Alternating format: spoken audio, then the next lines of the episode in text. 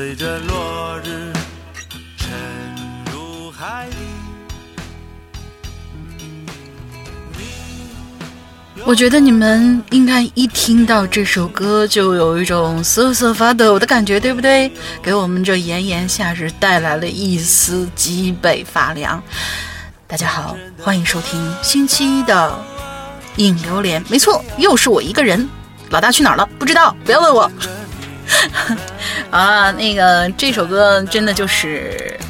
呃，之前在上个星期、上上个星期啊，在被大家热议的《坏小孩》的影视版《隐藏的角落》里边那首《小白船》，可是我其实觉得，嗯，如果你不把它的延伸意义往进想的话，这首歌其实还是蛮暖的。至少张东升对于一个女儿的渴求，还有他想抒发父爱的那种感觉，我觉得。在剧里边吧，还是有的；书里面嘛，咱们另当别论。嗯，好，言归正传，我们星期一的时候呢，要宣布什么事情呢？就是我们上个星期已经把所有的我们这一次订购我们优猫产品的同学的快递全都发出去了。现在也有好多人陆陆续续都已经确认收货了。嗯，我们还是一如既往的，希望大家能够拿到。就非常非常喜欢，非常非常满意，然后能够在整个夏天里面给你们带来一次，带来一丝，怎么说？呃，除了凉爽之外啊，还希望大家今年啊，真是半年已经过去了，非常非常让人觉得很不可思议。就你就说上半年干了些什么，都干了些什么，对吧？这反正就是能够让大家。嗯，给下半年带来一些好的兆头吧。嗯，大家应该也都看到了，我们衣服上面印了各种各样的吉祥话，对。然后还有四只很很帅的猫。然后接下来不久之后呢，我们马上就要推出另外一款 T 恤了。嗯，希望大家能够期待一下。至于是什么样子呢？我们暂时不公布，很快就会上线了。目前正在打样当中，还没有收到。快递的同学以及，呃，可能比较偏的那些地区的同学吧。如果说你比较担心自己的快递出什么问题的话呢，你可以在微店的后台找我。然后，对我是客服姐姐，我会一直在那里，呃，尽快的去帮你去追踪你的快递，不用担心会丢啊。好，我们这个星期呢没有什么事儿，大家不要胡思乱想，真的不用胡思乱想，也不用就是揣测啊。大玲玲用了这样一首诡异的片头，它到底想预示着什么？没有预示着什么，我只是觉得这首歌最近比较热嘛。我们是一个非常 fashion 的这样的一个一一个民间组织啊，所以说我们一定要放一些比较流行的一些歌。啊，好，对于我来说呢，我们的这个这个。前面的闲班时间、废话时间了，就已经很长很长了。这都已经快有五分钟了，快五分钟的闲班对我来说还不够吗？对我知道你们也不喜欢我那个聊闲班，所以我们呢就开始讲我们今天的故事了。好，我们继续讲述的呢，仍旧是我们。呃，影榴莲这个超长超长的话题之一叫做《惊魂记》，细数那些奇怪的恐惧症。那么今天虽然说是前面，呃，已经做过两期嘛，我还是把这个恐惧症的提案给大家念一下。嗯，每次提案，我还是很用心写的。对，虽然看不出来有多用心，就是想问你怕什么？比如说黑夜。陋巷、血腥、噩梦，但是这些都太小儿科了。我们怕张东，呃，不是怕爬山，呃，也不是怕拍照。我知道你们最近都怕这些东西啊。嗯，我们提案上面写的是，你可能会怕密密麻麻的蛙卵、深不见底的悬崖、漫过头顶的海水，还有仰视才可得见的雕像，那些原平。原本平平无奇的万物，似乎总有一种能够成为只让你一个人汗毛直竖、坐立不安的痛点。就是说，大家已经发现没有？每个人的细小的恐惧点都不一样。我们听过两期的这些节目以后，应该也能够感受到了，好像每一个人都不一样。密恐好像是占据比例比较大的，但是还有一些奇怪的，比如说上一期我们有同学说他比较害怕就是参加丧礼这个事情，呃，还有同学说，嗯，比较怕什么。哎，什么什么什么什么来着？反正都是跟自己曾经经历过的某一件事情可能触发的点比较有关系，所以才导致了他今后的人生当中，至少有一段时间内吧，嗯，会面对这样东西的时候会不舒服。那么，伟大的恐怖小说家我们的周德东老师曾经说过这样一句话：克服恐惧最好的方式去面对它。呃，比如说你晚上听到了门后头有什么什么动静，那么你晚上有可能你会就这样一直惴惴不安的过一晚上，或者你可以干脆选择打开所有的灯，然后打开门看看后面到底有什么东西。我相信大多数的场合之下，尽管我周围这些神神叨叨的同学们也不少，但是我相信。你门后头无非就是什么风吹的呀、耗子呀，或者说是，嗯，一只大蟑螂或者是一只大耗子，然后你吓一跳也就过去了嘛，就是类似于像是这样的事情啊。所以我们要求大家把你的恐惧写下来，然后我们陪你一起去征服它。OK，那么这首歌已经循环了一遍了。我们下面就开始讲我们今天的故事了。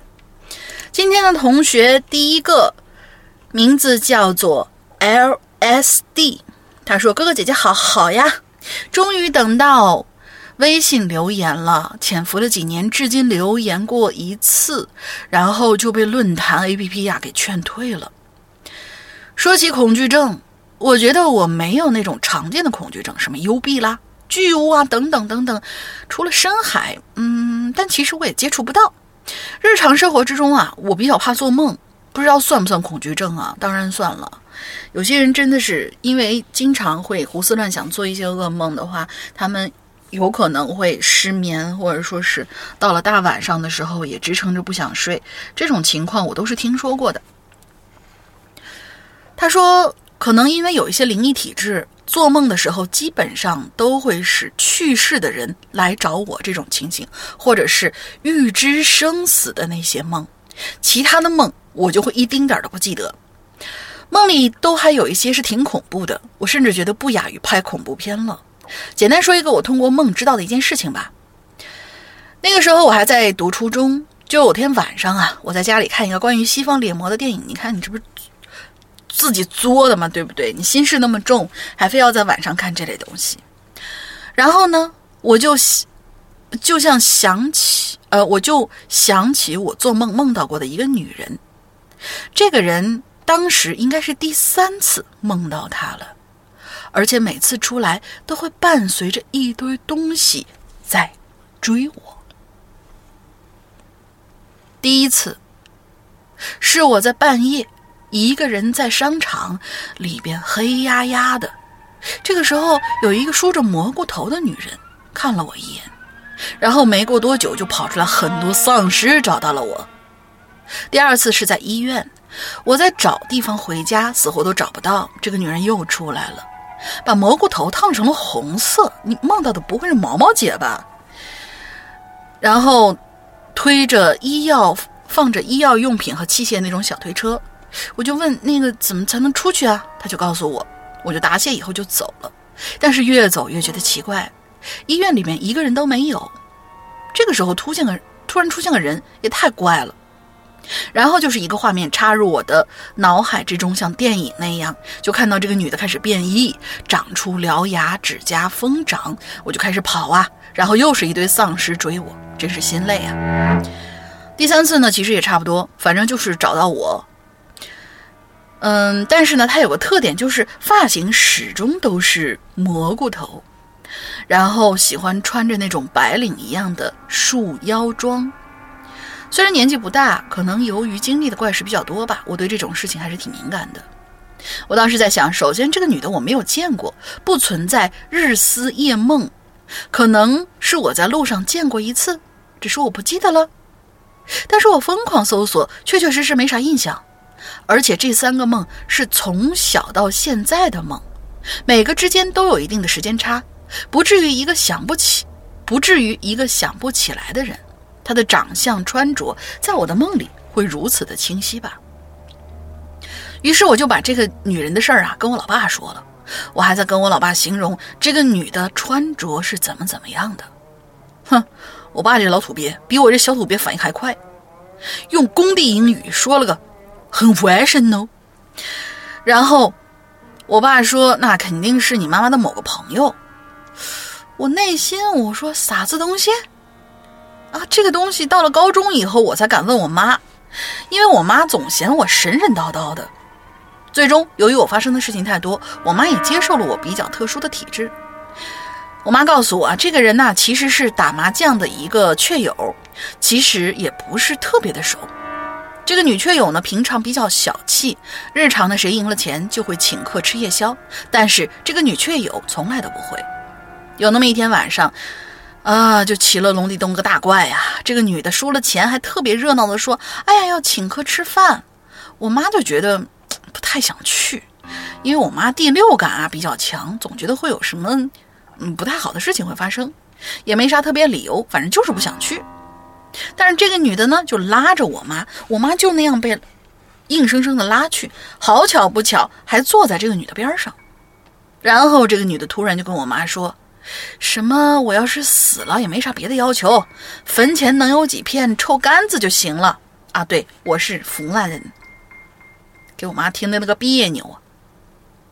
然后就说：“你别说这些，太不吉利了。”结束之后，这女的就要去我家睡。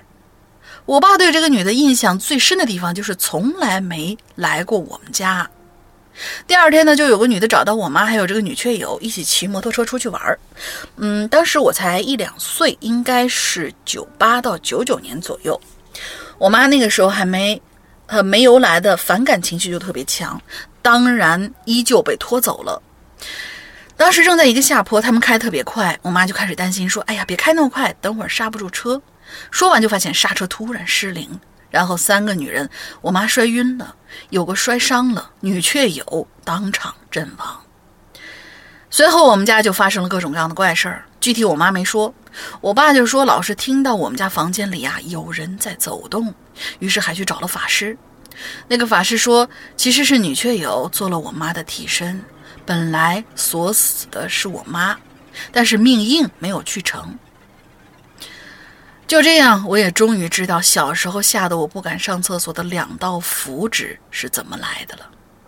其实，最奇妙的是那个女雀友一语成谶。最后呢，我这个迷弟会一直支持哥哥姐姐还有怪谈的。就我我我有点不太能理解啊，就是这位像毛毛姐打扮一样的这个这这个女人，为什么非要缠着你妈妈呢？呃，或者说。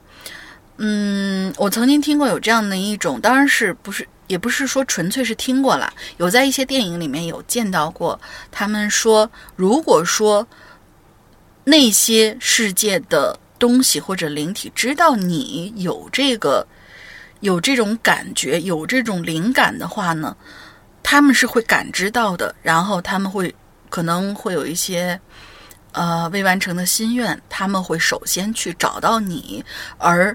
这种概率会大于找到那些灵感比较弱的一些人，或者是他是不是想拜托你妈妈去做一些什么事情啊？这个就不太清楚了。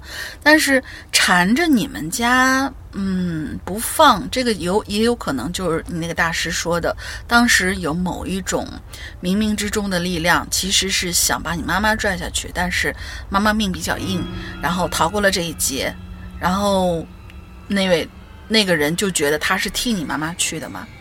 然后就怎样？但是无论如何，嗯，希望你妈妈以后也能够平平安安的，也希望这位女雀友啊。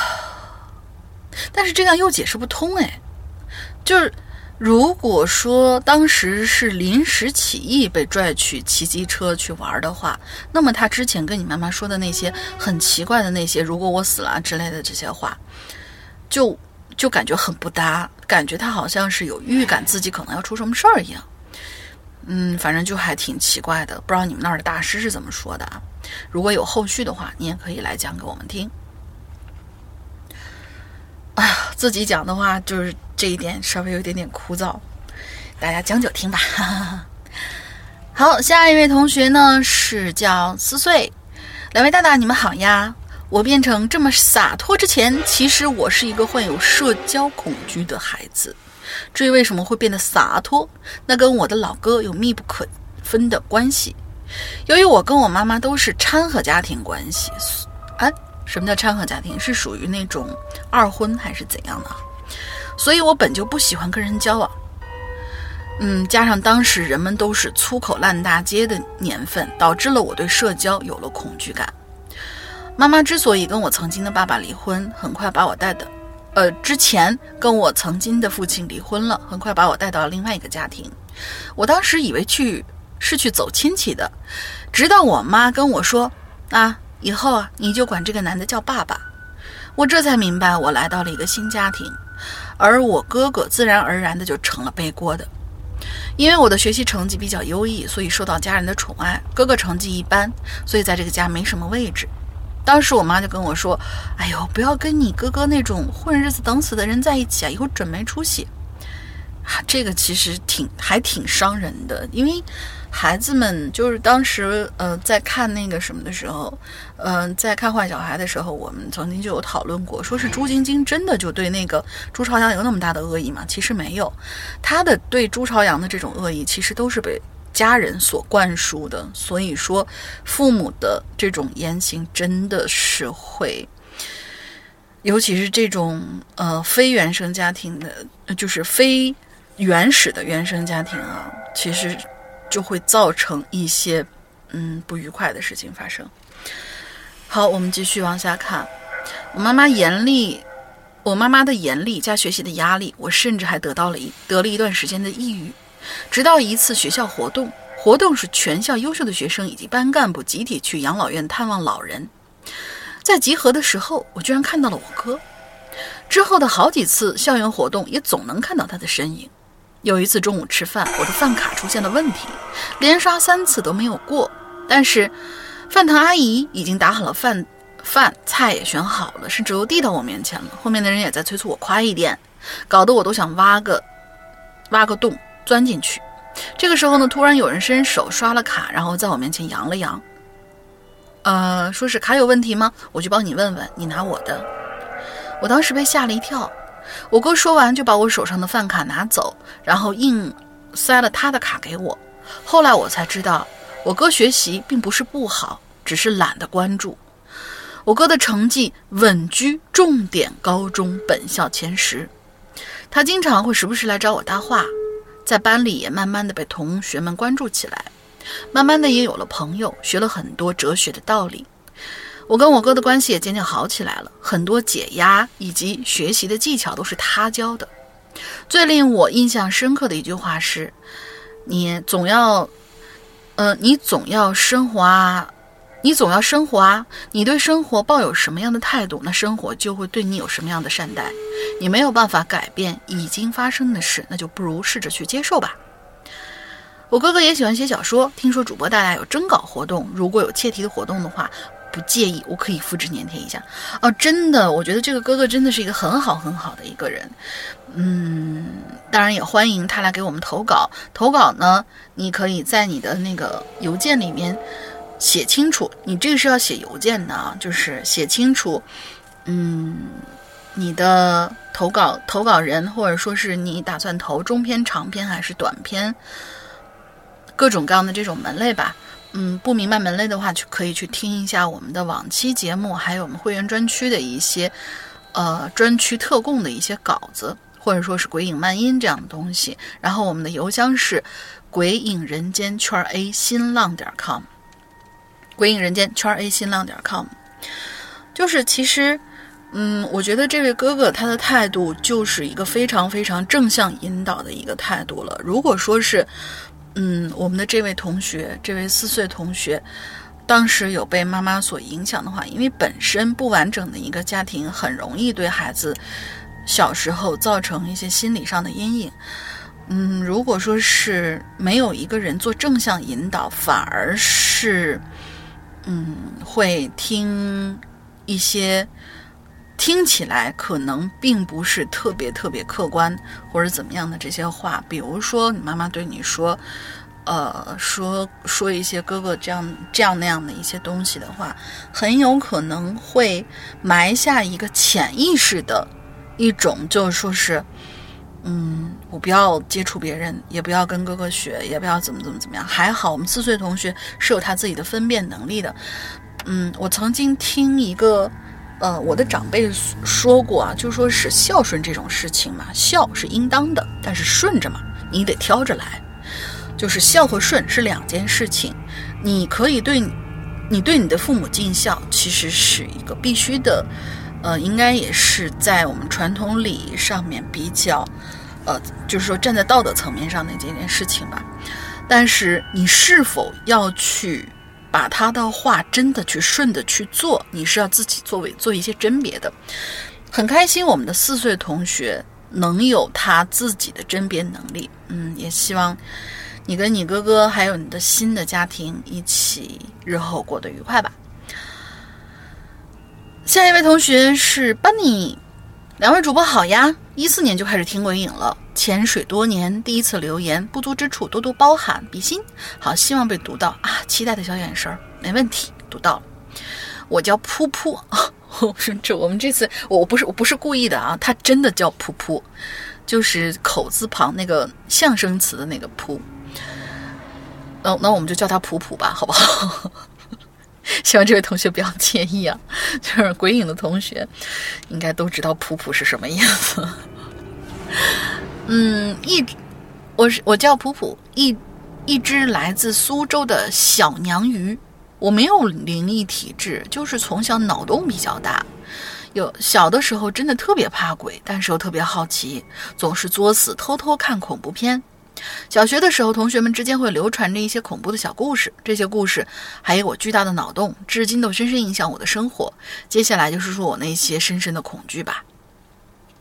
以下就简单说说那些恐怖的小片段。第一个片段啊，小学听同学讲了一个同学背靠背的故事，我呢躺在床上就会脑补床底下真的钉了一个人。正在和我背靠背，我靠！我打出这段字的时候都觉得背后发凉了，还会神经质的把脑袋伸下去，看看床底，确认一下。哦，没有。接着又脑补出一个画面，就是我把头伸下去的时候真的看见了，然后又伸头下去看看，这样反复确认，直到自己不知道什么时候睡着了。就是你你你确定你在看下去的时候，你的床上没有坐着什么人吗？或者说你，嗯，最终不知道什么时候睡着，是保持着一个向下看的那样的一个姿势？哎，你会把底下的好兄弟吓坏的好吗？然后第二一条是，我跟妈妈一起看了一部韩国恐怖片，好像叫做《声音》，恐怖的部分好像是一个女生摔死在电梯井里。可能会记错名字或者情节哈，于是电梯井就成了我深深的恐惧。每次进电梯都会脑补我一脚踩空摔下去的画面，每一次都会哦。然后一个人坐电梯的时候就会害怕镜子里会不会突然出现别人，和陌生人一起坐电梯就会脑补他会不会突然勒住我的脖子啊，这大概是被害妄想症吧。只有跟熟人一起才会比较安心。我觉得现在就就有可能，这就是为什么，呃，很多电梯里边、客厅里面会把，嗯，镜子改成那种不反光的那种。但是其实让你明确的看清楚镜子的反光反射出来是什么的那种感觉，其实还好，你要仔细想想看，如果你是在一个模模糊糊的场景之下，就是那种不反光的哑光面的镜面上面，看到了跟你现实当中不一样的东西，是不是更恐怖呢？对吧？好，第三个段子，最后一个故事是今年发生的，真的算得上的是我遇到的，可能也是唯一的比较灵异的事儿了，而且是还是发生在大年初一的早上。那天一大清早，妈妈就出去买东西了。虽然是年初一，但是小区附近的市场还是有小部分摊位没有回家过年的。又因为疫情刚刚开始，妈妈去买了一点菜囤在家里。我呢就跟老爸一起在家里整理东西，做做家务什么的。当时我爸坐在沙发上，我就跑来跑去在那晒衣服。然后我爸电话突然就响了，开了免提放在一边，里边传来的是我妈愤怒的声音。开门啊！怎么半天没动静啊？刚才不是跟我嗯嗯嗯的吗？怎么还不给我开门啊？我们小区单元楼下的门禁卡是要刷卡的，在楼下不能按不能按门牌号呼叫楼上，只能通过打电话的方式。我妈当时应该是忘了带门禁卡，但是她的话听起来不太对，我就赶紧去给她开门了。妈妈一进来就骂骂咧咧，怪我没给她开门。我跟爸爸面面相觑，我说：“你打电话来，我们就给你开门了呀，有什么问题吗？”我妈接下来的话让我爸更懵了。那都已经是我打第二遍了，第一次打给你爸爸，他还跟我嗯嗯嗯，肯定是他没听明白呗。我等了好久还不见开门，那你没听明白跟我嗯什么呢？接下来妈妈就开始冲爸爸发火，我就赶紧给他解释，我说啊，我们只接是接到了一个电话，你一上来就冲我们发火，不给你开门，真的就一个。结果我妈更生气了，她说：“不可能，我第一次打，她还跟我嗯嗯嗯，怎么可能呢？”爸爸拿出手机给我们看通话记录，今天的记录果然只有一个，是妈妈打给他的。我妈说：“不是吧？难道我错打给别人了吗？”说着也拿出了手机，里面的通话记录也只有一条，是打给爸爸的，时间跟他跟爸爸那边的是一样的。那一定就是同一个，没错了。当时我们三个人全都懵了，我妈也气消了，小声嘀咕着：“哎，那奇怪，我第一个打给谁了呢？那拨出去没接通吗？”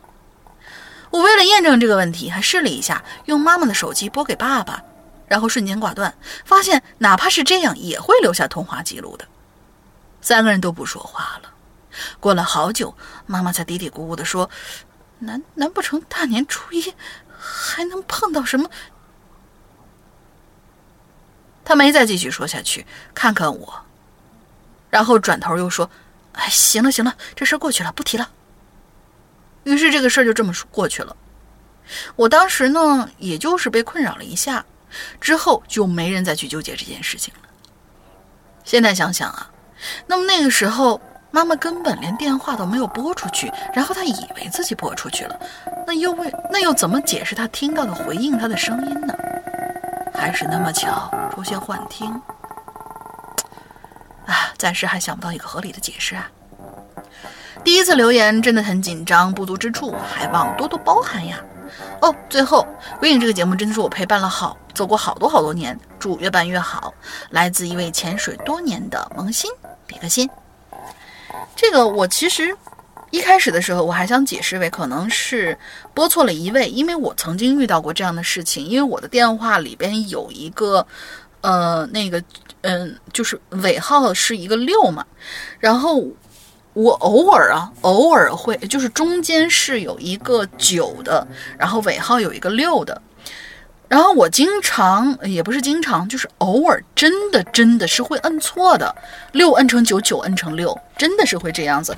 有的时候拨打电话的时候，可能脑袋一抽，嗯，就是比如说我们在什么什么地方注册了一个软件，然后就要输验证码、收验证码什么的，输电话号码，我等了半天，怎么还没等来？仔细再一看，我刚才输进去的，把六输成九了。我会有这样的问题，但是你刚刚又说你妈妈的电话里面没有第一通的通话记录，而且她确定通了，还跟别人说话了，那么好吧，我解释不了，就是我对我对这种就是像像老大就不一样，他是一个比较理性的一个人啊，他是这个东西再怎么觉得很那个什么的话，他也会往大爷上面去解释。但是我真的就，其实我宁可相信有很多我们解释不了的事情偶尔会发生的，就是这个世界上有那么一些些东西是偶尔会错位的，比如说平行空间这样东西，我是宁可相信的。嗯，所以这个事情吧。有没有再发生过一次呢？算了，这种事情的话，一次发生就好了，干嘛要再发生一次，对吧？好，我们下一位同学，下一位同学，杰昂，哦哦哦，江毛当当，对对对对对对，是江同学，就他这名字超级不好念。呃，男生女生你们好，我的名字不好念，直接变成了江的猫当当。嗯，原来上上次又打错了字。嗯，鉴于自诩阅片啊，当时恐怖片无数，胆子贼肥的大佬，这辈子最最怕的也就只有蟑螂了，没有之一。一个北方女汉子硬是被广东的空军蟑螂吓尿，广东的小朋友应该懂啊。鉴于这种昆虫太恶心了，我就不展开了。冒泡完毕。之前忙过好一阵，竟然错过了电影主题，气得想捶胸。没关系，其实我们现在做的这些主题啊，大多数都是我们。几年之前，可能两三年之前，或者说甚至是半年、一年之前，有在论坛曾经做过的。我们正在努力的开，就是第二，相当于是第二季、第三季，呃，轮换着，因为我们不断有新人加入嘛，或者说你们新有一些故事想要讲给我们听，这些主题都还是会轮番上线的，所以你不要着急，把这个东西好好保存在你的备忘录里边，然后。下一次我们在做电影的主题的时候，你记得可以来。当然，我们也有可能做一些恐怖片推荐的一些东西啊。嗯，你可以把你想要推荐的这些恐怖片和你推荐的点都给我们列举出来，对吧？好，下一位同学，蝶蝶。山哥龙英姐好，我第一次冒泡，也不知道能不能读到我。虽然常常一股大碴子味儿的我呢，但是我是个山西人。至于为啥一股大碴子味儿呢？是因为从小，嗯，这家里头啊，这东北人太多了，搞得我说话一直是东北话加山西话。我记得当时是高三美术集训的时候，被朋友推荐鬼影的，但是我那个朋友胆子巨小。可是还是很爱这一类的恐怖故事，真的有这样的一批人，越胆小越要听。嗯，当时就拉着我一起听，结果一听就听到现在，所有的节目我都反复好听过好几遍了。只要是画画，我就在听，真的非常入迷。我呢也遇到过一些灵异的事件，家里的老人也会，呃，也会经常说一些给我，等有机会说给你们听哈。好了，撤了啊，就撤了。哦哦哦，哦，他应该打的是好了，扯了这么久的话题，回到正题，他打了撤。我觉得我是个最麻烦的人，嗯，幽闭恐惧症、深海恐惧症、恐高症、密恐，这些都聚集在了一起，我真是都服了自己了。每每遇到那种密密麻麻的东西或者一堆腿的玩意儿，真是贼膈应。我在去长治写生的时候，在山里遇到一堆巨型的虫子，密密麻麻的爬满了整个树枝。好家伙，当时浑身僵硬啊！再看他们，哎，还戳那堆虫子呢，我就浑身鸡皮疙瘩了。还有就是自己不敢一个人上电梯，哈，还好我家是平房。有的时候去医院和朋友们一起坐电梯，嗯，一个人的时候都会胡思乱想，最怕一个人待在这种狭小的空间了。有人看见幽深秘境的地方，觉得安静啊、舒服啊，我就觉得异常恐怖，总觉得里面有什么。我如果在家里面看到深海里鲸鱼游泳啊，我都会害怕，直接就会跳过。真是觉得我有时候害怕的东西还蛮独特的。我妈有时候就老说我在听老人们讲好朋友是讲的津津有味，自己还很好奇。但是这些恐惧症上头就真的怕的不行了。好吧，就讲到这儿吧。不知道能不能有机会找到适合自己的话题，讲讲我之前遇到的一些灵异事件。最后祝《Hello 怪谈》越来越好，越来越棒，山哥越来越帅，龙玲姐越来越嗯，其实你如果说是对不着主题的话，嗯，你可以来报名参加我们的奇了怪了，因为我们奇了怪了最近真的是很缺货，大家也发现了嘛哈，就是星期三的那个奇了怪了，好像有很久很久没有上上新了，也很久很久没有奇了怪了的直播了，所以就，呃，还是像老大说的那个，你们要来讲故事，我们才有的可听啊，对吧？所以，请所有的。呃，同学，自己如果有一一大堆的故事可以讲，或者说老人们给你们讲各种各样，比如说像那种东北鬼话、什么集锦这样的东西的话，欢迎你们来进行我们奇了怪了访谈的投稿。投稿呢是用音频的形式，不用很长，三五分钟就行，大概说说某一个恐怖的事件。嗯，就是这样。然后投稿的邮箱仍旧是鬼影人间圈新浪点 com。嗯，像你这种各种各样的恐惧症都有的人，我只能说，像是这种对于各周围的各种各样东西都非常敏感的这些人呢，应该是属于，嗯，是一个学艺术的好苗子，因为对于周围的东西、周围的改变够。敏锐，这样的人呢，一般情况下想象力都会比较好。嗯，你想啊，你恐惧这些东西里面，你肯定就会联想其他的一些东西，这可以利于你去创造一些东西。这个不是我瞎掰，因为家里面就就是画画的嘛。然后，其实他们在教一些小朋友的时候，有的时候会说。家长不要局限孩子的想象力，孩子的想象力真的是最最最最珍贵的东西，也不要让那些年纪很小很小很小同学去，就是至少在十二岁以前的这些非常非常小同学，非要硬拧着他们去报什么什么什么什么去画素描啦，去画国画啊这些东西，那个时候就是让他们天马行空画的时候，嗯，所以恭喜这位同学，你找到了。对于你来说，真正适合你的专业哟。下一位同学叫做陶小乐，山哥、龙吟小姐姐好呀！我是因为工作原因很久没有来留言的，不缺德。好，我终于知道你的微信名字叫什么了，不缺德同学。这期的话题是奇怪的恐惧症，那我就来说说我小时候很长一段时间都很害怕的一种生物吧。这种生物个头不大，两腿。两翼，也就是两个翅膀，羽毛一般呈红色或者橘色，尖嘴，有一双永远直直的盯着外界的眼睛。没错，它就是鸡。对，就是那个鸡，那个能够能能够下蛋让你们吃的东西。小时候有很长一段时间，我和外公外婆一起住在江南的小村庄。在农村，鸡可能是最常见的家禽了。但是，就是这种生物，在很长时间里，都让我感觉到毛骨悚然。故事发生在我住的村庄的邻村，因为我们的村子位于山脚，所以说是邻村。其实已经在距离有些路程的山沟里了。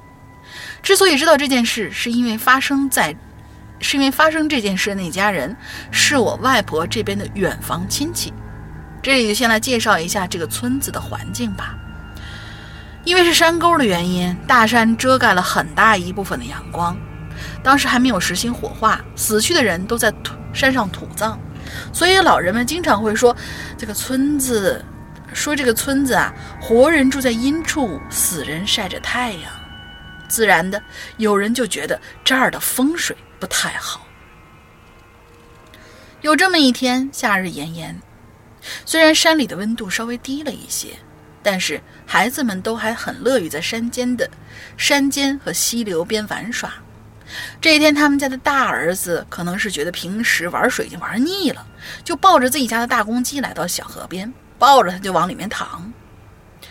说是小溪呀，但都是一些蓄水的小潭，也就一米多深。来回这么几次，那只公鸡就直接被淹在淹死在了水潭里。孩子回去挨了一顿骂，大家也没把这件事放在心上。可就在不久后的一个傍晚，恐怖的事儿发生了。这天下了点小雨，一个下午，家里大人们都没有看到自己的两个儿子。当时，当时又在，只说当时又在山间疯玩直到快吃晚饭的时候，小儿子一脸惊慌回来，告诉大人们说：“哥哥找不到了。”家大人这才有些着急，怕孩子会不会是摔在山里的某个地方了，于是发动了村里的一些人，在附近的山林里找这个孩子。雨就这么一直不大不小的下着，直到几个小时之后，才有人在一块大石头上找到了他。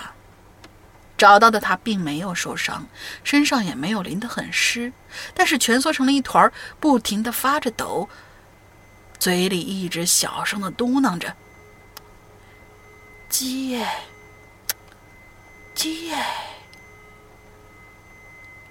第一个字是轻声啊，方言其实就是那只鸡的意思。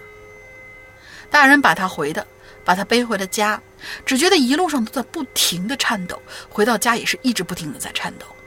人们检查了一下，没有伤，也没有发烧，只是这么抖了一夜之后，就活活的给抖死了。后来，一些知道前几天那件事的人都说，是那只鸡呀回来找他了。孩子夭折，大人自然是悲痛万分，然后准备后事。但是在这之后没过几天，又发生了一件事。当然，大家有可能已经猜到了，那就是又一个傍晚，这家的小儿子也在晚饭的时间没有回家，又是发动全村人寻找，又是在山间里一个角落发现了瑟瑟发抖的孩子。只是这一次。那孩子的嘴里嘟囔的是：“哥哎，哥哎。”后续的事情就是，这家最小的女儿也在村里瑟瑟发抖，被人发现送回了家。幸运的是，小女孩抖了一夜之后恢复了正常。也许是再也没有人关注这家人后续的生活，故事在这里也就戛然而止了。留下的只有这家人自己的悲伤，还有村里人的议论纷纷，和一部分像我这样，后来听到这个故事后，对于鸡这种禽类产生的阴影。好了，以上就是我关于奇怪阴影的故事了。这里还是要对大家说，即使在现在的世界观里，人吃鸡肉无可厚非，但是除了那宰杀的一刀之外，其他的事情还是尽量三思吧。尊重生命也是一种美德嘛。这两年经常换了很多工，这两年经历了很多，换了工作和城市，也落下了很多节目。只有《哈喽怪谈》一直在听，现在终于渐渐稳定了，以后争取会多多冒泡。最后祝山哥越来越嗯哼，呃，啊。祝山哥越来越哼，龙玲姐越来越哈。Hello 怪谈，哼哼哈嘿，我是不缺德，爱你们。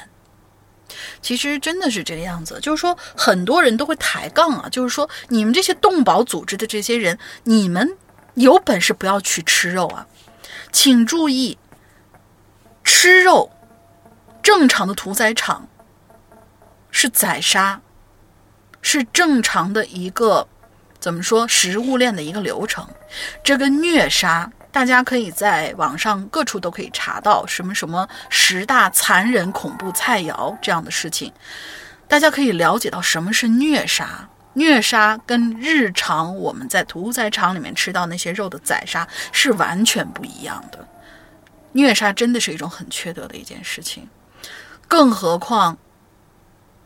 他根本就没有去，就是说，这个这个孩子，他去虐待这只鸡之后，仅仅是觉得好玩儿，然后完了就完了。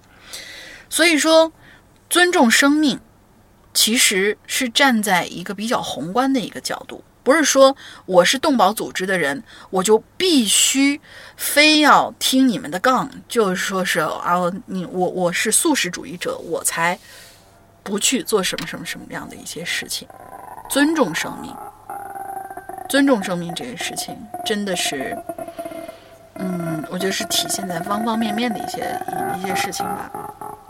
当然，有一也有那些人号称自己是什么什么什么吃素的呀之类的。那你说，我们养花儿，还有养活着和养死了这样一说，那么证明花儿也是有生命的。那你们要不要极端到连蔬菜也不要吃呢？对不对？所以说，这种人这种事情啊，仁者见仁，智者见智。总之，是站在一个界限，保持这个界限就好了。正常吃肉，不要去虐待动物。嗯，其实就是一个很简单、很简单的一件事情。下一位同学叫生来倔强，他说在节目里第一个听到留言的居然是自己，有一种中六合彩的感觉。啊，没错。我就是那个什么什么莫大林说的没错，因为工作的关系，我把微信名换成那样啦。如果要收广告费，告诉你晚了，我辞职了，嘿嘿嘿。好啦，离题了，下面回归主题。我小时候啊，非常怕黑，晚上睡觉呢一定要有人守着。如果晚上醒来发现身边没人，我就会瞬间吓哭。后来因为某些原因，我不得不一个人面对黑暗。随着年龄增长，当初那些令我窒息的黑暗，现在也不值一提。可是夜路走多了，总会遇见鬼嘛。某一天晚上，我踏着六亲不认的步伐走夜路回家，经过一个通道，那个通道比较狭窄，可以通过一辆女士的摩托车。通过天色，隐隐约约能看到一些。当时我正在走啊，就看到那个通道靠着墙角站着个人。我当时还以为是个靠墙准备随地放水的。乡下嘛，小地方也是见怪不怪。没办法，回家必经之路，心里膈应也得走过去。当我走到距离那个人影三米远的时候，我看清楚了，那真的只是一个人形的影子。我身高一八一，那个影子比我高出两头多，而且那个影子只有一半在墙体的外面，是那种前身在墙体外面，后背贴着的那种。我去，当时我的心跳直接上了高速。我告诉自己：冷静，冷静，冷静，千万不能让他发现我看见他了。于是强行镇定下来，当做没事人一样走了过去。天知道那几秒钟时间对我来说有多么的漫长。走过去以后，我并没有直接回家，因为我感觉后背一直有人盯着我。找了一处有路灯的地方站了一会儿，一直到那种不舒服的感觉没有了，我才回家的。其实，嗯，在小巷子里面遇到这样的一个嗯东西，我其实曾经有听过一个人讲过一个故事啊，嗯，不是咱们这儿的，是另外一个，呃。其他的一些平台上面，他们有嘉宾给他们讲过这种经历。这种东西在北京，应该是在北京啊。这种东西不止几个人见过。他们当时讲的就是这样的一个故事。那个北京有一个方，应该是在北京有一个方言，形容这种东西叫做“墙贴子”。就他们当时真的是喝多了，想在墙角放水，突然就发现墙角站了一排，真的是站了一排，跟他姿势一模一样，贴着墙角就那么站着的人，特别特别那个。然后等他们哥们儿赶上来的时候，就发现其实就他一个人在那站着，但是那个人已经吓得就是六神无主了，都已经。对这种东西叫做墙贴子。我估计啊，那个墙就是墙壁的墙，贴呢就是紧贴着墙壁的那个贴，然后子呢就是什么什么什么欣欣子、琪琪子这样的子，就是墙贴子。好的，那么我们墙贴子就是我们这一次的进群密码，大家一定要记住啊！墙贴子，这是一个应该是北京形容这种大半夜在墙根儿上面突然出现一个人影儿，他真的有的时候有可能是不是我。不是人，就跟你说的这个一样，是只是一个人影，一个人形的那种感觉。嗯，不知道是都市传说，也不知道怎么样啊。反正我是没见过，我也不想见，也希望别人不要见吧。嗯，加油同学叫呃 seven seven，两位主播好。上周无意间打开播客，听了《Hello 我谈》，觉得嗯哼还挺有意思的。分享一个可能跟主题关系不太大的小故事吧。因为疫情啊，四月份四月份才回到上海。我呢是先到上海，老婆后到的。我们租的是一间复式的公寓房，一楼是正日常的生活场所，楼上是卧室。就在我回到上海当天晚上，我呀就突然做了个梦。我梦见有个人站在卧室的门外，虽然看不到五官，但是梦里的强烈意识说，这个人就是我死去多年的哥哥。梦里呢，我就喊了一声：“是不是大哥？”啊？”没有回复，我就想下床去开灯，之后我就醒了。当我睁开眼的时候，我发现自己。动不了了，而眼睛看的方向刚好就是卧室门的方向。最恐怖的是，卧室的门是开着的。我跟我媳妇儿两个人都不喜欢睡的时候开着门啊。进房间以后，都是随手就把门带上的。反正大概僵持了一分钟，身体能动了，赶紧去开床头灯，发现卧室门居然真的是大开着的。说实话，当时是一身冷汗。看了一下时间，是凌晨两点十三分，然后把房间大灯一直开到天亮。后续我问了一下我妈，那个人会不会是我大哥？我妈去我们当地看事儿的一个老人那儿问了一下，说就是我大哥。而至于为什么会来到上海，老人说的有点夸张，可信度不高。我们租的这个公寓几乎每天晚上十二啊，这就结束了是吗？老人说的什么也没写出来，然后就是说我们租的这个公寓，几乎晚上十二点后经常能听到小孩子吵闹和上下楼梯的声音。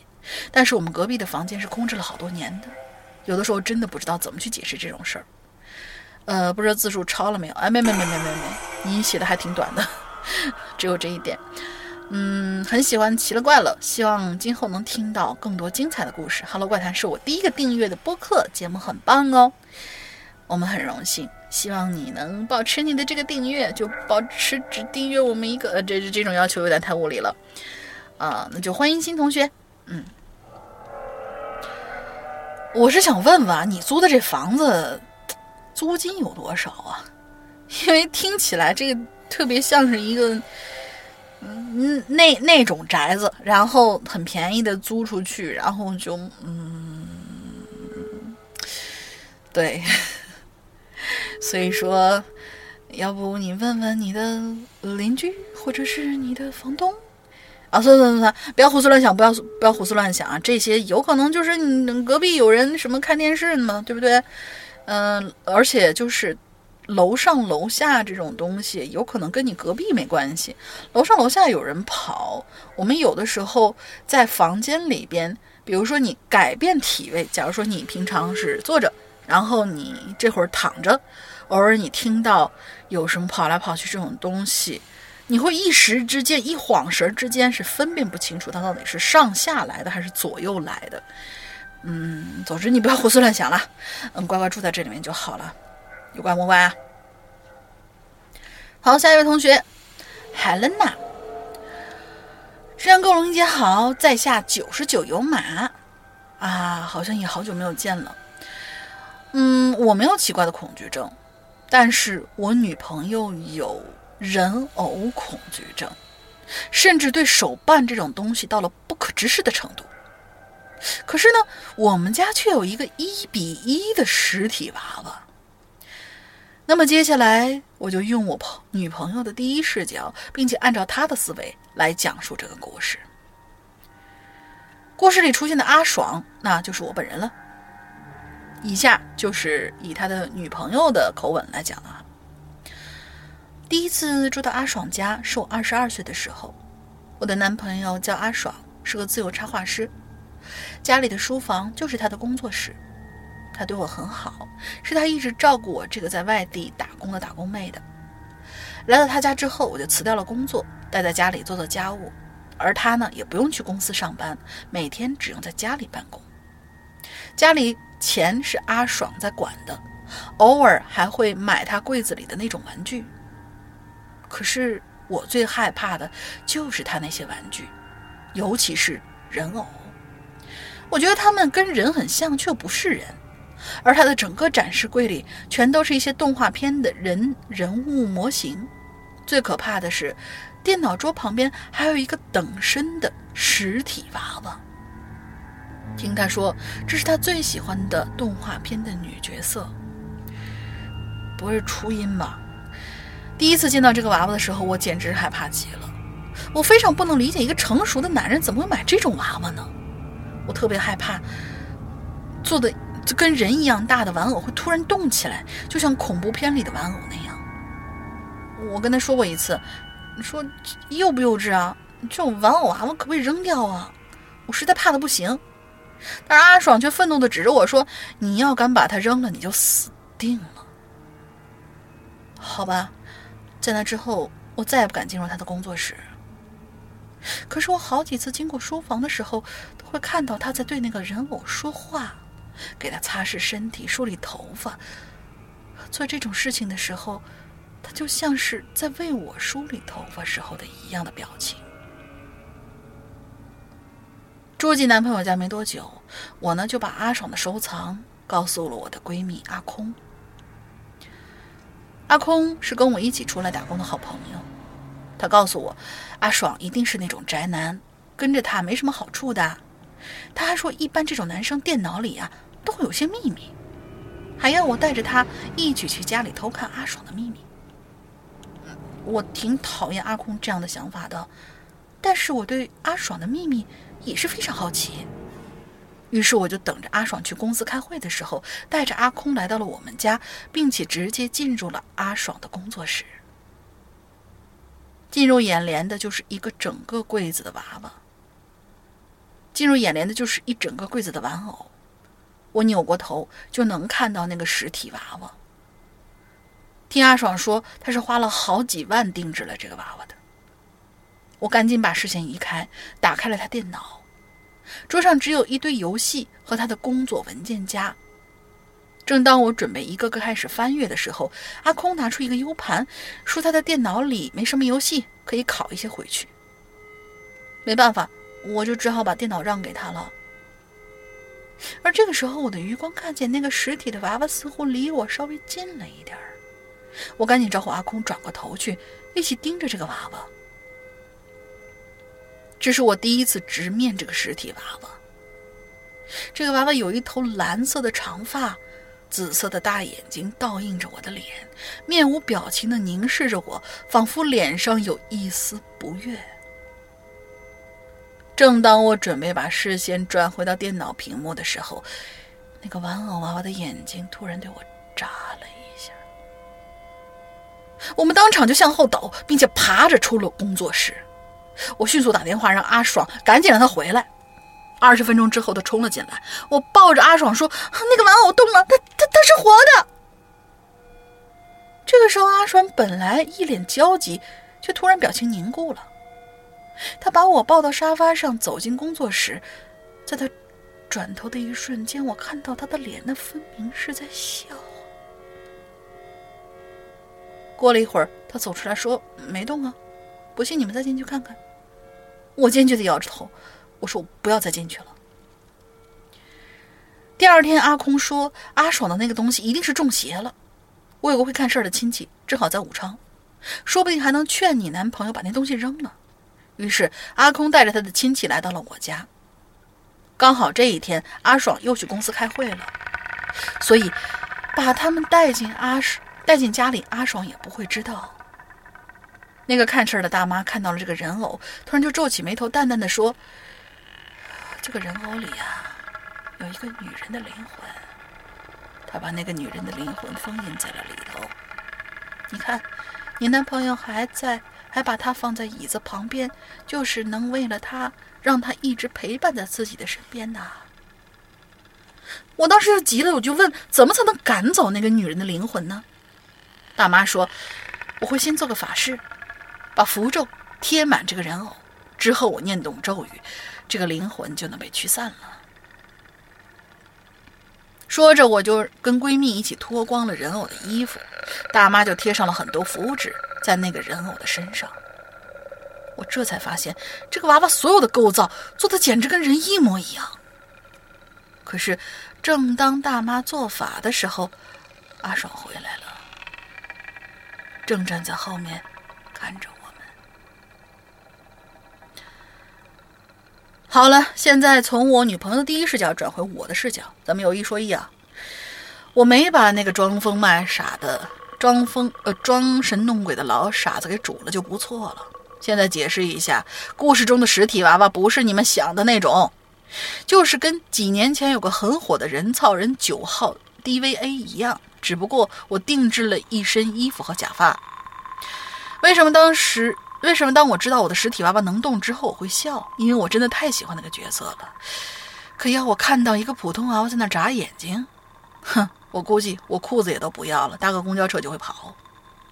还有一点我不明白的就是，当时他们检查我电脑的那天晚上，我回去一看，我发现我电脑桌面上的游戏快捷方式都没了，这还挺奇怪的。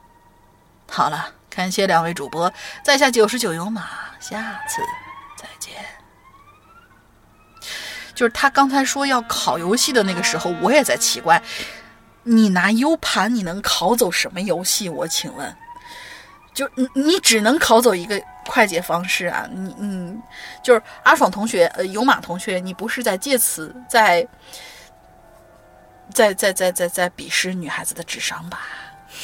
哼 哼其实我觉得这个故事写的很好啊，不管这个故事到底就是说是真的吗，还是假的，或者说怎样的哦，我相信我们的九十九有马还是一个健康向上的好宅男，对，嗯。因为老大也很喜欢各种各样的那种，嗯，就是手办啊、人偶什么的。他们家何止一柜子，我的妈呀！我去了以后，真的是每一次我都看，哇，这儿有什么什么东西，这儿又多了个什么什么东西，怎么怎么怎么样？还有一次，我记得他好多年前吧，他发过一个小视频，在我们管理员群里面，是他买了一个哆啦 A 梦，因为我师娘喜欢哆啦 A 梦。他买了一个哆啦 A 梦等身高的那种，就是穿在外面的那个那那个充气娃娃的外衣，然后啊呸呸呸，不是充气娃娃，对不起对不起，就是充气的那种玩偶的那个外衣，人是能穿进去的，然后就可以在地下在那跳，他就穿着那个，然后让我师娘给他拍了个小视频，就是还还蛮那个什么的，因为我师傅一米八，然后那衣服穿在他身上是完全是。是是百分之百覆盖的，就当时觉得，嗯，宅男的世界我们不懂。当然，我也喜欢那个什么，我也喜欢手办，但是我喜欢手办一般都是怪兽手办，嗯，比如说对异形，我我好像以前跟大家说过，我最喜欢的手办就是异形，而且，嗯，这辈子买过不多的手办，然后花钱几乎都花在了异形的身上。好，下一位同学，大白就一句话，Hello 外滩奥利给。就这个时候还有人不懂奥利给是什么意思？这个事情我也是挺为那个某一档节目里的某一位，就是呃，就是教主这样的一位呃教主大哥，然后有点叫屈啊。就是难道这些女生平常他们都？不上网吗？他们居然都不懂奥利给是什么意思。然后姐姐们也真的是，嗯，好吧，也许我没到那种，因为能够上那类节目的姐姐，应该都是一线的姐姐。一线的姐姐是不会有时间去刷网、去刷网的，所以他们不懂奥利给很正常嘛，对不对？嗯，这，嗯，好吧，我透露了，我暴露了一些什么，就是可能是一个我我很喜欢刷网这个事情。嗯，好好好，嗯，不谈这件事情啊。反正那个浪姐我还都还没看呢，等他们出的差不多我再去看。好，下一位同学叫做鬼刀，不知从什么时候开始啊，我养成了每天晚上吃夜宵的习惯。但是每次我妈发现我吃夜宵，都会长篇大论的收我一顿。所以每次我吃完夜宵，都会把包装袋和剩下的垃圾丢到马路对面的大垃圾桶里面。我还记得那个时候大概是凌晨一点，我准备和往常一样把垃圾丢完就去睡觉。可是我一出门就觉得有些不对劲，因为我看见我们家隔壁的几家邻居都把他们过年的时候挂在门外的红灯笼给点亮了，把他们的门前都照得红彤彤的，看起来有点诡异呀。我走到马路边，这才发现哦，马路那边的路灯坏了，整条马路都陷入了一片漆黑。只有在离我不远处有个弯道，还有一盏灯在依旧坚挺着。这个时候我就感觉到有些恐怖了，我总感觉那些灰淡黄的灯光之下，好像有个人正站在路灯旁边，静静的看着我似的。带着这样的想法，我快速走向垃圾桶，把垃圾丢进去，提前，呃，提前我的眼睛。提前，我的眼睛一直盯向马路旁边。为什么要这么说呢？不知道啊。提前，我的眼睛一直盯在那盏路灯旁边，然后我以最快的速度跑回了家，同时把门关上。反正这大概是我从小到现在经历过最诡异的事儿了。我觉得有些光线在黑暗之中出现，可以让人觉得心安温暖；而有些光线出现在黑暗之中，总会让人陷入更大的恐惧。人生第一次留言，希望能够被选上。然后就是祝石阳叔和龙鳞杰长生不老，这样就可以一直把哈喽怪谈办下去了。你没有解释那些人在点点灯笼到底是因为什么？嗯，那个时候是过年的时候吗？不知道。嗯，也许他们是觉得那条街那条路不够亮，然后点个灯笼嘛。一来是装饰自己的家，避避邪或者怎么怎么样；二是可以为你们把马路照亮，也说不定。不要胡思乱想，只不过是路灯而已。下一位同学叫匆匆那年，嗯，山哥、龙吟小姐姐好，两位主播大大，爱吃猫的鱼又来吃榴莲了。这一期的话题是奇怪的恐惧症，那我就来说说我的奇怪恐惧症吧。曾经有这样一条幽暗的小巷，那是我深感恐惧的地方。它位于我外婆家附近的一条小巷，那是位于我呃，那是位于我外婆家附近的一条小巷子。当时我也就七八岁的样子吧，那个时候特别的淘，算是那个时候的熊孩子了。记得有一天夏天的晚上。在外婆家吃完晚饭，我呢就顺便溜出了外婆家，一个人在外面溜达，不知不觉就走向了那条幽暗的小巷。在我的印象当中啊，那条小巷非常的黑，不宽，也就仅能让一个成年人通过。巷子里没灯。当时的我呢，望着那条幽暗狭长的巷子，我很想退出来。可是小孩子的好奇心都是很大的，我想看看巷子里到底有什么东西。于是就借着有头顶不算明亮的月亮，壮着胆子就往里头走。就在快走到巷子尽头的时候，在巷子一面凹进去的位置，突然冲出来一个人，是个男的，个人个子挺高的。我至今大概记得，那个男的身高差不多有一米八左右，一头蓬乱的长发，杂乱的胡子，赤裸的上身，很瘦，手上还拿着一把水果刀，冲着我嘿嘿嘿直笑，口水顺着他的胡子滴答滴答的流了下来，落在了地上。我吓得是哇的一声就叫了出来，转身就往回跑，可我一个小孩怎么跑得过大人呢？没跑几步我就被抓住了。他抓着我的后衣领，依旧嘿嘿嘿地笑着。我吓得连大气都不敢出，只是两只手胡乱地挥着。就在这个时候，我听到了我爸妈在叫我的名字，我就立刻带着哭腔地喊：“爸妈，我在这儿，快来救我呀！”也许是我爸妈听到了我的喊声，就从巷子里冲了出来。我爸一眼就看到了我被一个人抓着后衣领，就喊：“放了我儿子，不然别怪我不客气。”我爸瞪着眼睛，握着拳头，一副随时要冲上去揍他的样子。那个人估计被我爸的样子吓坏了，松开我就跑掉了。我一下冲进了我爸的怀里，大声的哭了起来。我爸一边抱着我，一边往外婆家走去。到了外婆家之后，我爸本来想打我来着，谁叫我偷偷出去玩儿？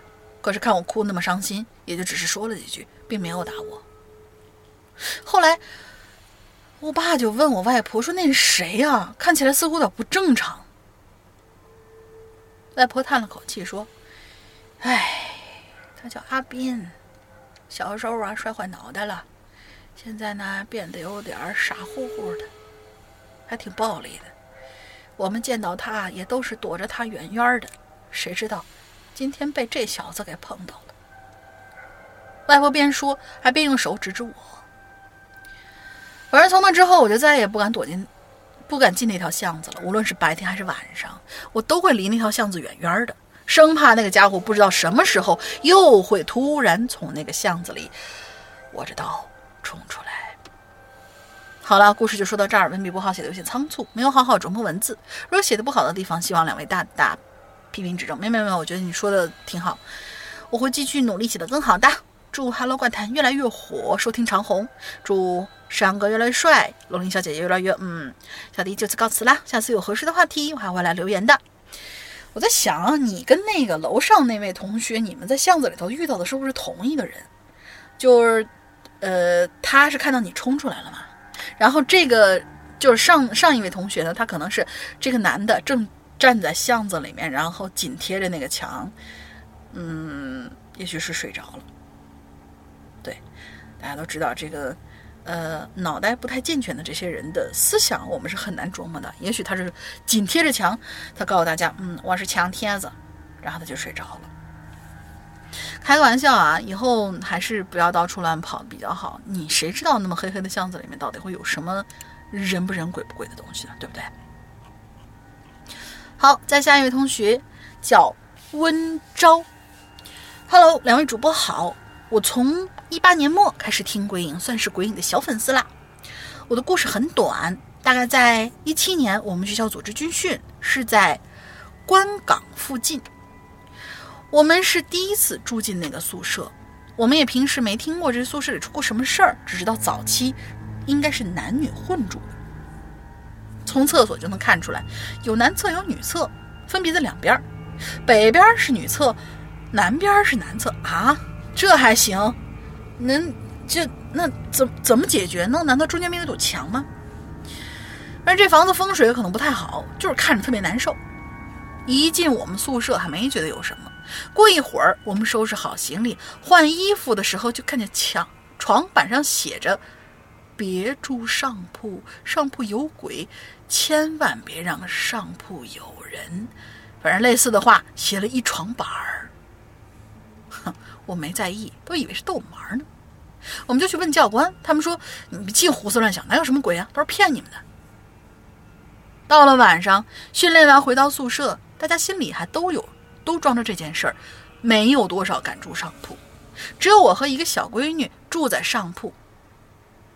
啊，哦，这小闺女她写了一个，这小闺女不是什么重要人啊。晚上大家都在睡觉，我头一天住在别的地方呢，容易睡不着。应该是认床，所以熬到了很晚。我很紧张啊，我也怕会看到什么东西啊。就过了一会儿，我突然就听到了敲墙的声音，咚咚咚咚的响了起来。我强迫自己闭上眼睛，不要睁开。到了第二天，整个楼的人都在讨论前天晚上有没有人敲墙啊。我去我们旁边的宿舍，就问他们说：“你们昨天敲墙了？”“没有啊。”我们也听到了，我们还以为是你们敲的呢。我怕大家多想，就说呃，可能这墙是空的吧，里面有什么老鼠，呃，老老老鼠干的。老鼠说我不背这锅，啊。这事儿就慢慢不了了之了。下一年我们还去了那个地方，晚上我们熬了很晚，一直在那听还有没有声音。但答案是没听到，因为熬夜玩扑克，偷偷喝菠萝啤被抓到了，站了一晚上。哦，最后再加一点。最近听说这个基地附近是有坟的，但也只是听说，没有去验证。嗯，就就就，嗨，但凡有一个超过多少多少年一样的那种老兵，都会告诉你，这个军队的附近肯定会有一些那个啥啥啥啥啥的。当然，这个事儿咱不能直说啊。呃，我们的那个，我我我我们的解放军还是正气十足的。当然，我据我听说啊，流传在部队里面的这些奇怪的事情还是有的。嗯，有时间的话呢，大家可以去听一听我们以前的奇了怪了，也就是《鬼影在人间》，曾经在 A P P 里面也会有啊。曾经有一个特种兵，然后。被采访那故事，我觉得还是相当不错的，真的是质量质质量很高的那种。咱不管是真的还是假的吧，他讲的故事真的非常非常精彩。下一位同学叫阿叔，诗阳哥好，龙吟小姐姐好，我是从一五年就开始听节目，潜水多年的龟友，第一次留言，嗯，有没没表达清楚的地方，万望多见谅。开始正题。说起最为恐惧啊，这莫过于走夜路了。我那时候还小，才三岁，我就跟随父母外出打工。当时我们住在一个大院子，在这儿呢，我说一下构造哈。从院子的大铁门进来，右边是一个水池，可以供我们洗衣做饭。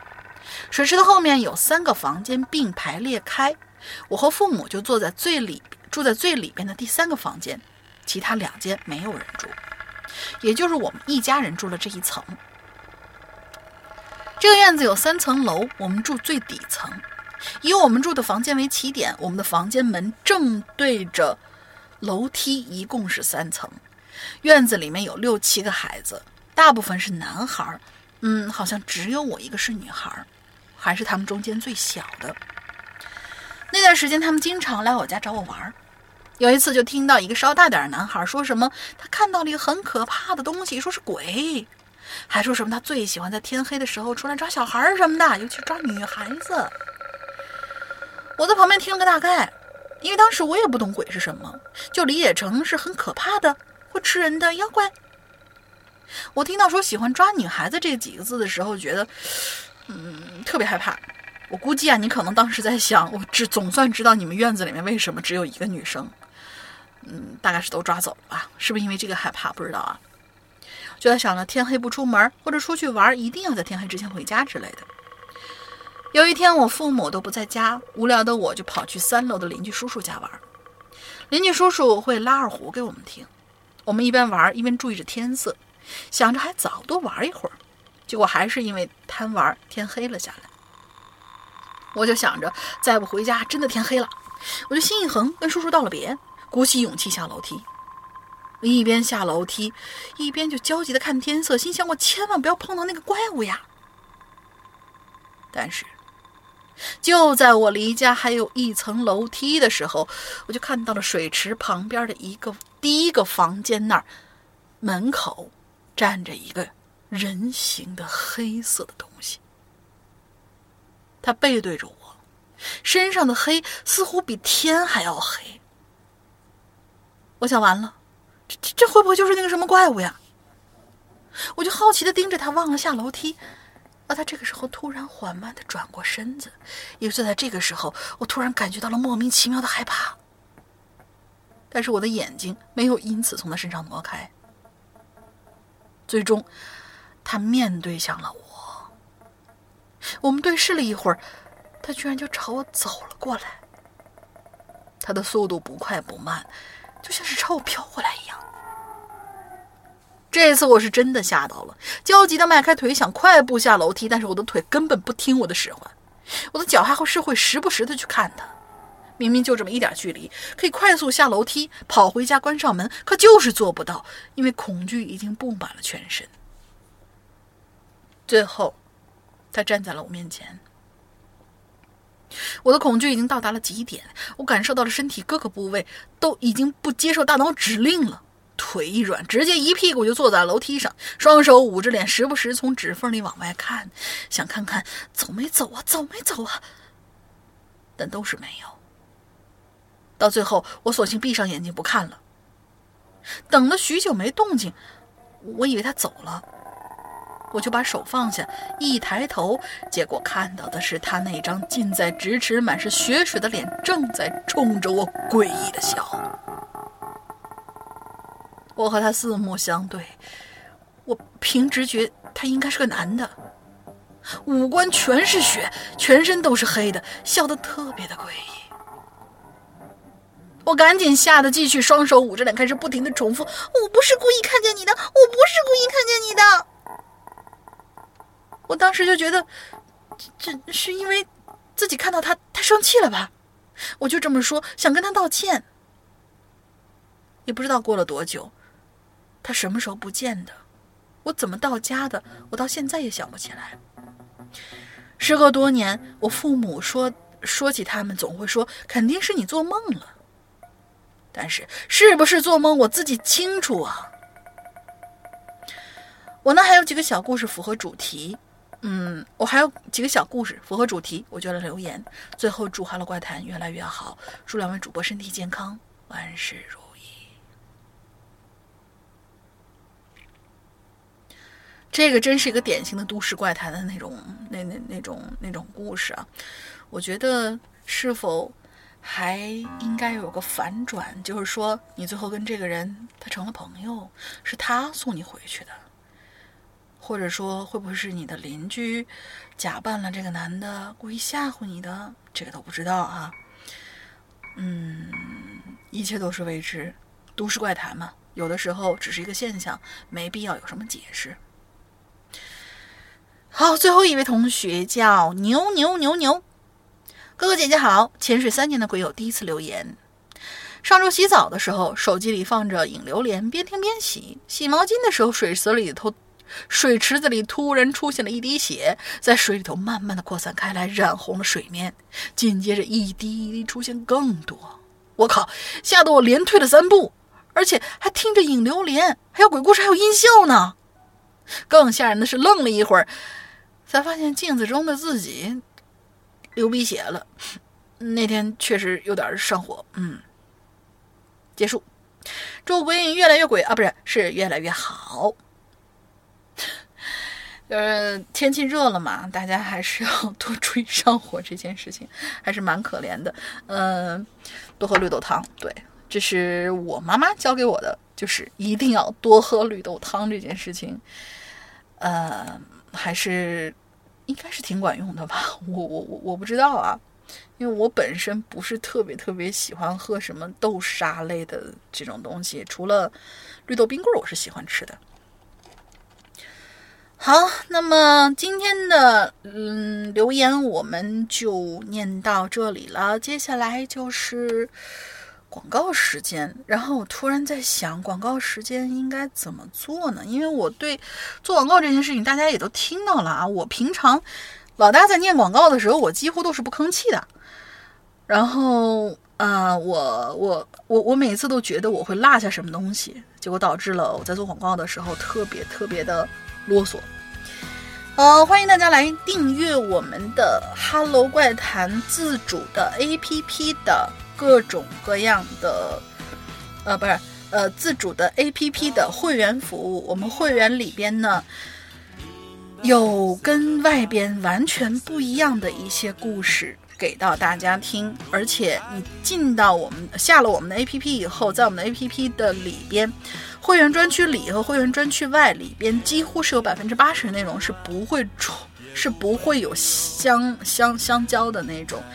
就是外面的东西呢，你必须要一集一集一集去买，或者说你买购买一个故事，平均每个故事可能，呃两块钱或者一块钱或者这个样子。但是在你在 A P P 里面花二百三十八元就可以买到一整年，三百六十五天甚至三百六十六天，每天都在更新的我们的会员专区的一些内容，里面包括了各种各样丰富的东西，而且还要告诉你们，大玲玲讲的坏小孩儿，也就是原著版。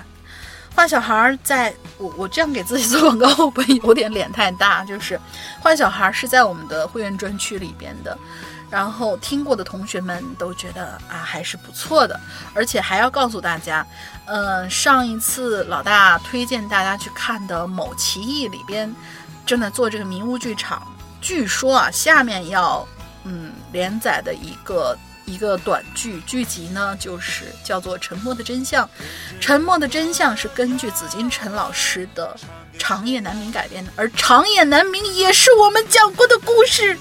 我们有没有很牛逼？我们讲过什么东西？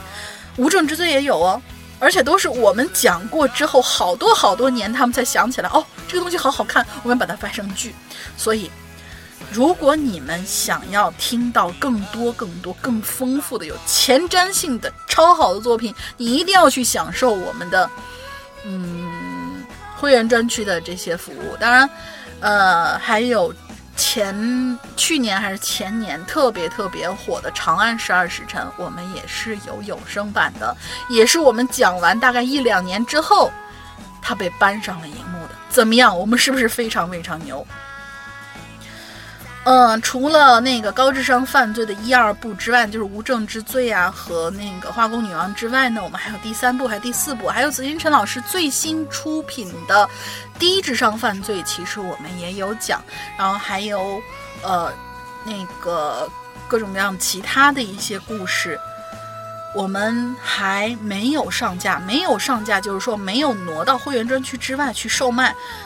所以说你现在购入的话，还都能够听到这些内容。有的故事是不会出去售卖的，比如说我的坏小孩，比如说老大长夜难明，比如说长安十二时辰那么精彩的故事，我们是不会拿到外面售卖的。所以说，有些同学想等哦，OK 啊，那我不买啊，我就等啊，等你拿出来售卖那一天，我单独买一个故事就好。你何必呢？长安十二时辰一百多集的故事。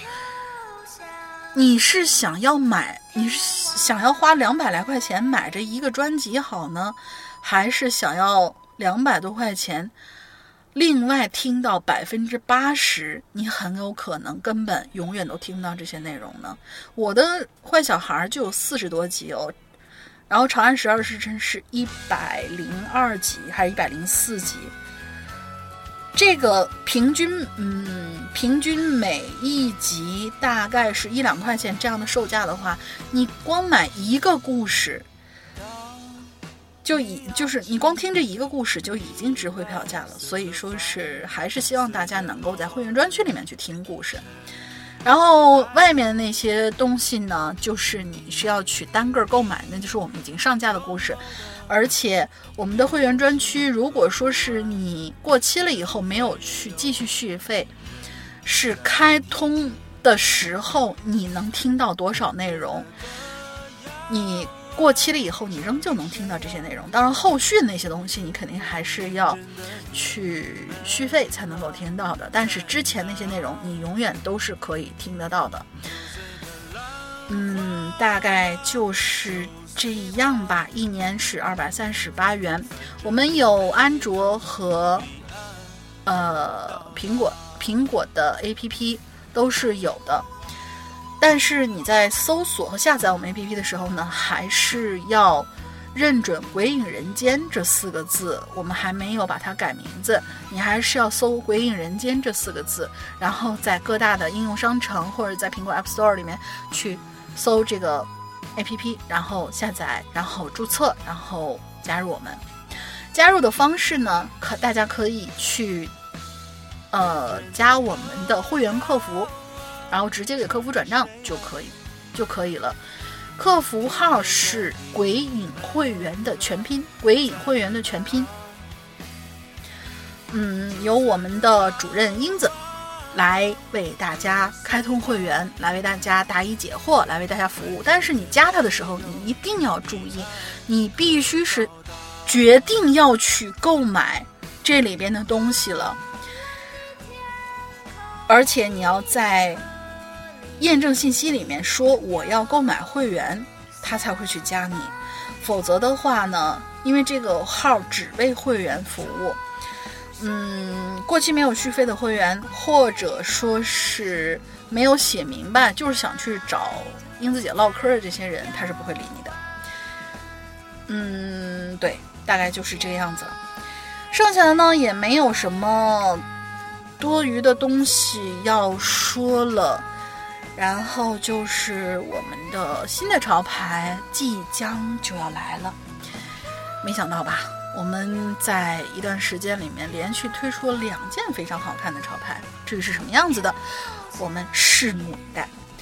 好了，嗯，今天的影流连大概就是这样。祝大家这一周快乐开心！要去爬山吗？